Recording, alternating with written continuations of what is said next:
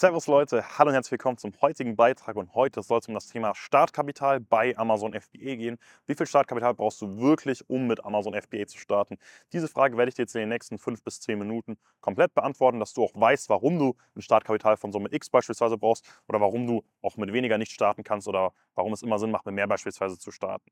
Das Ganze werde ich dir jetzt mitgeben, indem ich erstmal darauf eingehe, was für Kostenpunkte du eigentlich überhaupt hast, weil nur so kannst du wirklich auch verstehen, wie sowas zusammenkommt und dann für dich auch selber entscheiden, was für dich persönlich das richtige Startkapital ist. Wenn du mit FBA startest, hast du folgende Kostenpunkte, die auf dich zukommen. Zum einen natürlich das Produkt an sich, ne, was du einkaufst, was du dann wieder weiterverkaufst, was du bezahlen musst. Zum zweiten Punkt den Versand von diesem Produkt und die ganzen ähm, Zollgebühren, die damit drin sind. Was da nicht mit drin ist, ist Einfuhrumsatzsteuer. Warum? Ähm, die bekommst du am Schluss wieder rückerstattet. Du musst zwar diese Liquidität mal irgendwie für ein bis zwei Monate halt vorstrecken, aber wenn du das gemacht hast, kriegst du die dementsprechend danach wieder zurück.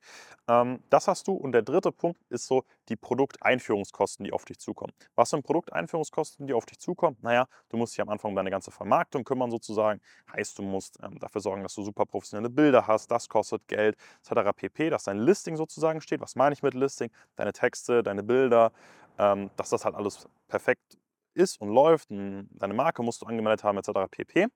Ähm, und dann, was in diesen Produkteinführungskosten auch noch mit drin ist, ist, dass du Marketing am Anfang schaltest. Warum musst du Marketing am Anfang schalten? Naja, ganz am Anfang, wenn du startest, stehst du nicht auf Seite 1 bei Amazon, sondern du stehst auf Seite 3, auf Seite 4, auf Seite 5, vielleicht auch auf Seite 7 und du musst jetzt im Endeffekt erstmal dafür sorgen, dass dein Produkt auf Seite 1 steht. Und wie machst du das? Mit bezahlter Werbe, mit bezahlter Werbung, mit sogenannten Werbeanzeigen, Pay-per-Click-Anzeigen bei Amazon und das kostet nun mal leider ja, bisschen Geld und das musst du auch am Anfang ein bisschen ähm, mit einplanen. Außerdem hast du noch mal ein paar andere Kosten, die auf dich zukommen, so Kosten für die Administration. Ähm, wenn du einfach mit einem Einzelunternehmen startest, Gewerbeanmeldung ist das super schnell gemacht, kostet maximal irgendwie 50 Euro. Ähm, dann hast du noch mal ein paar, paar, Lizenzkosten, die du hast, aber das hält sich auch alles sehr, sehr, sehr stark im Rahmen und ist alles all in unter 100 Euro, wenn du ganz simpel mit einem Einzelunternehmen startest. Was dann laufende Kosten hast, halt einen Steuerberater, äh, wenn du dich dazu entscheidest, mit einem Steuerberater zu starten, wie wir das empfehlen. Aber auch das sind, sage ich jetzt mal, nicht so die Hauptkostenpunkte. Der Key, wenn wir über dieses Thema Startkapital sprechen, ist, dass du verstehst, dass im Handel immer dein Input dein Output maßgeblich beeinflusst. Was bedeutet das? Das bedeutet, du mehr du sozusagen in Ware am Anfang investierst, ne, desto höher ist auch der Ertrag, den du sozusagen da rausholst. Und deswegen ist es auch aus meiner Sicht nicht wirklich sinnvoll, mit sagen wir mal 1000 Euro Startkapital zu starten, weil einfach sag ich mal, der Aufwand sich dafür nicht rentiert, ne? Weil du hast dann ja die ganzen Kosten für die Produkteinführung, die Bilder musst du machen und so weiter und so fort. Aber wenn du da zum Beispiel nur 1000 Euro investierst insgesamt, dann ist dementsprechend der Umsatz, den du halt machen kannst, auch relativ gering. Gerade wenn du jetzt dich auch noch für eine Beratung am Anfang entscheidest, ne, ähm, sind das natürlich auch nochmal Kosten, die auf dich zukommen. Und wenn du dann halt nur einen gewissen Umsatz machen kannst, oder nur ein gewisses Kapital halt investierst, ja, dann wird es halt leider äh, nicht wirklich kostendeckend sein, sondern da wirst du halt ewig brauchen, bis du auf gute Erträge halt kommst. Und das ist ja nicht Sinn und Zweck der Sache, dass du da irgendwie, weiß ich nicht, zwei Jahre dann arbeitest, bis du mal irgendwie auf ein angebrates Umsatzlevel kommst, dass du auch wirklich monatlich gut was verdienst, ähm, sondern du willst ja eigentlich, dass du, ja, sag ich mal, nach wirklich spätestens einem Jahr auf ein solides ähm, Einkommen, also dieses zweites Standbein, sag ich mal, kommst. Und das führt halt dazu, dass wir halt empfehlen, gerade wenn du mit einer Beratung startest, dass du mit 10.000 bis 15.000 Euro an Startkapital startest, damit du genug Geld hast für dein Produkt am Anfang, damit du genug Geld hast, auch mal eine Rücklage zu bilden, ähm, für irgendwelche unvorhergesehenen Kosten und so weiter, die kommen, dass du auch eine Beratung bezahlen ähm, kannst, wenn du mit einer starten willst, was ich auch auf jeden Fall empfehle dass du dein Produkt gut auf der Plattform launchen kannst, dass du nicht die billigsten Designer und die billigsten Bilder nehmen musst, sondern einfach wirklich was Anständiges nehmen kannst, damit du halt auch potenziell guten Erfolg hast. Weil es funktioniert auf Amazon halt nicht mehr mit irgendwelchen, äh, mit irgendwelchen Handybildern oder sowas zu starten, ohne professionelle Bearbeitung und so weiter und so fort. Das wird halt nicht von Erfolg gekrönt sein.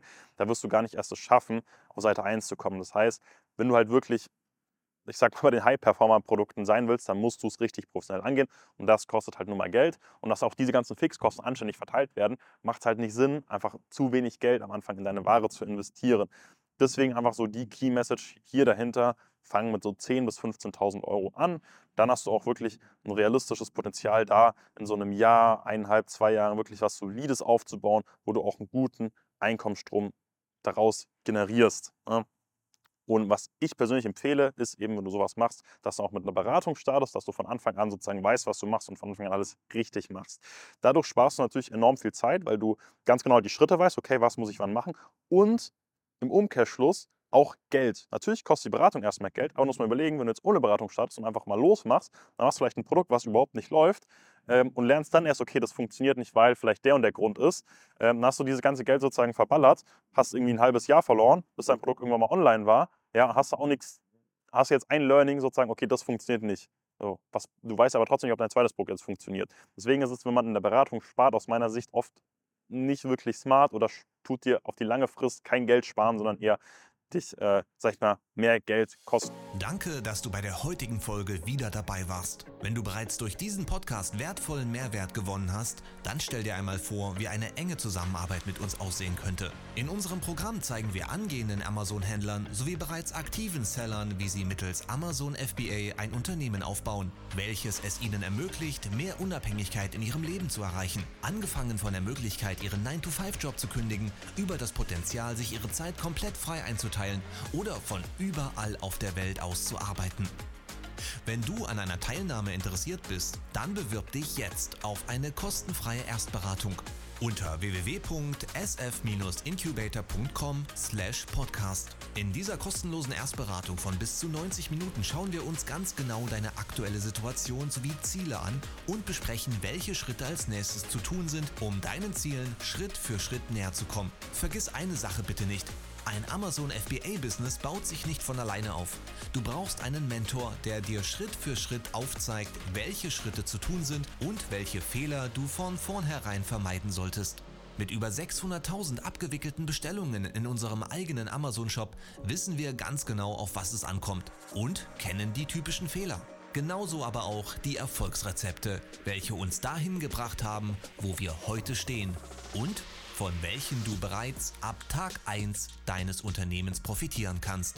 Wenn du wissen willst, ob du der Richtige für eine Zusammenarbeit bist, dann geh jetzt auf www.sf-incubator.com/podcast und bewirb dich auf deine kostenfreie Erstberatung.